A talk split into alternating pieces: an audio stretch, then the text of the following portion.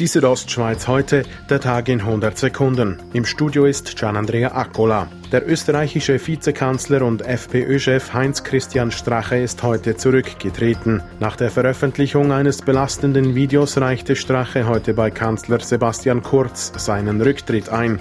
Das Video zeigte Strache bei einem Treffen mit der angeblichen Nichte eines russischen Oligarchen. Im Gegenzug zu finanzieller Wahlkampfunterstützung bot Strache Regierungsaufträge an. Heute hat die 30-Jahr-Feier der Alpeninitiative im schweizerischen Goldau stattgefunden. Der Bündner Jon Pult ist Präsident der Alpeninitiative und er plädierte für eine Erweiterung der Mission für den Verein. Neu müsse die Organisation auch für ein möglichst schnelles Verschwinden des CO2-Ausstoßes aus dem alpenquerenden Güterverkehr kämpfen. Konkret sollen ab 2035 keine fossilbetriebenen Lastwagen mehr die Alpen queren dürfen.